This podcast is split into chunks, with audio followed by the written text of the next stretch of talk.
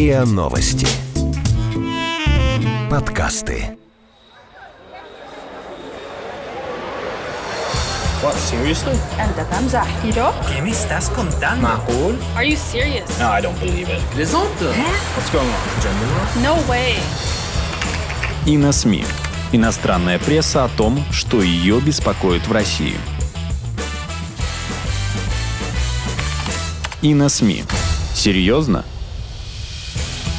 Добрый день, с вами портал и на СМИ, и мы, его главный редактор, Алексей Дубасарский. и ваш скромный слуга, редактор англоязычных материалов на портале и на СМИ Дмитрий Бабич. Алексей, сегодняшняя наша тема – ликвидация Аль-Багдади. Но поскольку с этим событием связана куча всяких культурологических моментов, думаю, нам надо придумывать к этому факту какое-нибудь культурологическое слово. Надеюсь, что ты, как филолог, мне поможешь. Помогу. При взгляде на фото Аль-Багдади и прослушивании э, торжествующей речи Трампа по этому поводу сразу вспоминается книга «Мифология Ролана Барта». Ну, вот ты меня правильно понял. Ведь самое главное в этой истории – это не труп Аль-Багдади, не, собственно, его ликвидация, как говорят профессионалы, а то, как всю эту историю, скажем так, сервировал для публики президент США Трамп. Цитирую запись его выступления от американской телекомпании Fox News. То, что мы переводили, кстати. Да, то, что мы переводили. Итак, Трамп. Ликвидация Аль-Багдади была приоритетом моей администрации. Он был в бегах задолго до начала моего президентского срока, но мы его ликвидировали. Он был больным и испорченным человеком. Теперь его нет. Он сдох как пес. Он выл, стонал и плакал. Он не умер как герой. Он сдох как трус. Мы следили за ним пару недель, знали, куда он идет, куда следует. Отменили две или три операции, потому что он поменял расположение. Это мы его ликвидировали, а вернее, я, я, я его ликвидировал. Ну, как тебе эта речь? Сильно и вполне себе скромно. И, кстати, обрати внимание, как раз вовремя. Ведь все последние три недели с начала турецкой операции на севере Сирии все основные СМИ США обвиняли Трампа в предательстве курдов. И Вашингтон-Пост, и Нью-Йорк Таймс твой любимый, и CNN. И тут вдруг появляется Трамп с новостью, что, цитирую, кстати, «Случилось что-то очень важное, то есть мы только что кого-то прикончили». Да, все писали, какой Трамп безнравственный, циничный человек. И тут вдруг появляется этот самый Трамп с известием о том, что он только что убил еще более безнравственного и циничного человека, а именно Аль-Багдади. А потому все теперь могут успокоиться. Опять цитирую Трампа. Террорист в последние минуты своей жизни был в ужасе от приближающихся американских военных, и он бежал, крича и рыдая. Аль-Багдади и неудачники, которые с ним работали, они все настоящие неудачники. Они не знали, во что ввязались. Порой они были просто напуганными щенками. Конец цитаты. По-моему, эта речь Трампа достойна диких племен с каким-нибудь тотемным или фетишным сознанием. Вождь рассказывает, как он сам только что затравил главного врага, как тот бежал, крича и рыдая, но не ушел от карающей руки этого самого фараона, или, пардон, Дональда Трампа, президента. И вот теперь фараон, вождь или кто там еще приносит народу главный трофей, а именно скальп убитого врага. Только теперь вместо скальпа полагается видео, видео спецоперации войск США и сообщение, что тело Аль-Багдади предано морю, чтобы поклонники не могли приходить на его могилу. Ну и дальше вождь начинает унижать поверженных врагов, называя их неудачниками, какими-то там щенками, еще кем-то. Вот такая тотемно-трофейная история. Так что предлагаю назвать наш с тобой подкаст «Трофей и Трамп. Ликвидация Аль-Багдади». Хорошо, принимается. Кстати, очень напоминает книгу Фрейда «Тотем и табу». Беда, однако, в том, что у тотемиста Трампа в противниках 90% качественных средств массовой информации США, которых мы всех переводим. И они, конечно же, сразу после убийства Аль-Багдади стали думать, как бы повернуть эту историю в невыгодном для Трампа свете. Сначала Вашингтон-Пост попробовал было поправить Трампа, что, мол, Аль-Багдади, конечно, злодей, но, скорее всего, все-таки не трус. Это на самом деле правда, но Вашингтон-Пост, это правда, вышло, что называется, боком. Да, увы. Цитирую эту газету с портала и на СМИ. Газета «Вашингтон-Пост» была вынуждена сделать исправление в тексте уже опубликованной статьи, в которой известный колумнист Макс Бут заявил о том, что Абу Бакр Аль-Багдади не был трусом, поскольку он, желая избежать плена, совершил самоубийство, подорвал себя, да? Первоначально Бут так написал в своем, опубликованном в понедельник комментарии, да, в колонке, утверждение о том, что Багдади умер как трус, в любом случае противоречит тому факту, что он взорвал себя, чтобы избежать плена. После того, как читатели обвинили Бута в том, что он пытался досадить президенту Трампу, и поэтому с похвалой отозвался с Багдади. О Багдади. А, о Багдади, да-да-да. А редакция газеты «Вашингтон-Пост» удалила эту строчку и сделала соответствующее исправление. Конец цитаты. Разреши я процитирую это исправление. Известный журналист Макс Бут здесь кается, прям как у нас в 30-е годы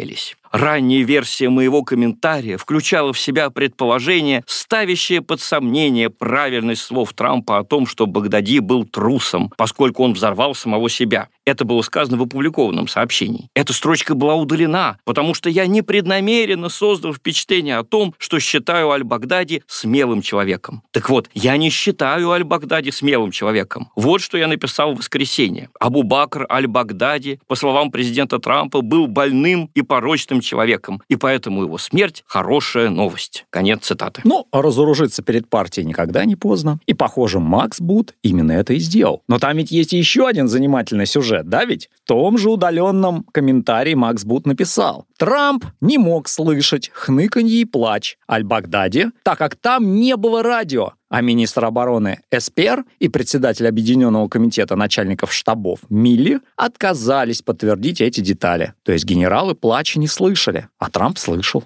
Очевидно, отсутствие плача просто портило тот роскошный сценарий трагедии мести, который Трамп имел в голове с самого начала и который явно нравится американскому народу. Это ведь очень старый жанр трагедия мести. Вспомним шекспировского Гамлета или хотя бы наш фильм 90-х годов «Ворошиловский стрелок». Зло должно трепетать, плакать, хвататься за все неприличные части тела и бояться, бояться, бояться. Вот Трамп это понял, а Макс Бут со своей дурацкой достоверностью не понял и был наказан. Он за это и пострадал. Пришлось переписывать комментарий. Но что касается достоверности, которой народ хочет, э, да, то ее предоставил официальный представитель Пентагона. Цитирую его выступление по стенограмме от Вашингтон-Пост. Как вы можете видеть, агентство военной разведки провело анализ и сравнило ДНК останков с образцом из архива. Он был взят в 2004 году, когда Багдади находился в фильтрационном лагере Кэмбука в Ираке. Анализ установил между образцами прямое совпадение и подтвердил, что останки принадлежат Багдади. Вероятность ошибки 1 на 104 септиллионов, то есть пренебрегаемая. Ну, для справки, один септиллион – это число с 24 нулями. То есть вот 10 и в 24 степени. А все население Земли, напомню нашим э, слушателям, оно измеряется пока числами с 9 нулями. Пока. Так что американские военные проявили такой же талант к гротеску, я бы сказал, к гиперболе, как и Трамп. Они тут от него не отстали. Одна септиллионная. Тем не менее, у всех своя работа. Военные доказывают, что убили Аль-Багдади с точностью до одной септиллионной. А авторы либеральной прессы с такой же точностью доказывают, что никакой заслуги Трампа тут нет. Вот заголовок в «Нью-Йорк Таймс». Ликвидация Аль-Багдади – это победа, основанная на высмеиваемых Трампом факторах. Далее газета пишет. Гибель лидера исламского государства, ну вот этой самой террористической организации, запрещенной ну, да. в РФ, которую возглавлял Аль-Багдади, эта гибель в ходе смелого ночного рейда подтвердила правильность трех традиционных сильных сторон американской политики. Прочные альянсы, вера в разведное агентство, а также проекция военной мощи по всему миру. Однако президент Трамп регулярно высмеивает первые две из перечисленных сильных сторон. Хотя в воскресенье он и заявил о важной победе в области национальной безопасности, результат проведенного рейда никак не повлиял на существующие сомнения по поводу его стремления сократить военное присутствие США в Сирии. И это в тот самый момент, когда террористическая угроза в этом регионе продолжает увеличиваться увеличиваться. Выигрывают от этого Россия, Сирия и Иран. Конец цитаты. Да, вот и в других газетах все заголовки тоже на эту же тему. Вот, например, известнейшее издание Foreign Policy такой дает заголовок. Россия — это единственный выигравший в Сирии. В Сирии и других местах Трамп делает Россию снова великой. Это уже Вашингтон-Пост. Ну и тут с американской прессой удивительным образом оказались согласны СМИ многих других стран. Например, Хуан Цюшибао. Вот какой заголовок она дает. США напрасно приписывают себе лавры победы над терроризмом. Турецкое издание «Хабер-7», которое мы тоже переводим на нашем сайте. Очень от... неплохое, кстати, Очень издание. неплохое издание, да. Вот так вот, «Хабер-7» отмечает, что соавторы новой конституции Сирии не включают в свой состав американцев и других представителей Запада. Будущее Сирии будут писать сами сирийцы, а также помогающие им политики Турции, России и Ирана. А первое заседание Конституционного комитета Сирии проходит как раз сейчас в Женеве без участия США. Вот такой результат. И, я бы сказал, перефразируя нашего министра иностранных дел Лаврова, это нам и требовалось доказать. Несмотря на ликвидацию Аль-Багдади, инициатива на Ближнем Востоке сейчас переходит в руки России. И это признают и американские СМИ. Ну а нам пора прощаться. С вами были редакторы портала и на СМИ Дмитрий Бабич и Алексей Дубасарский. Всего хорошего. Всего доброго. Вы слушали эпизод подкаста «И на СМИ». Иностранная пресса о том, что ее беспокоит в России.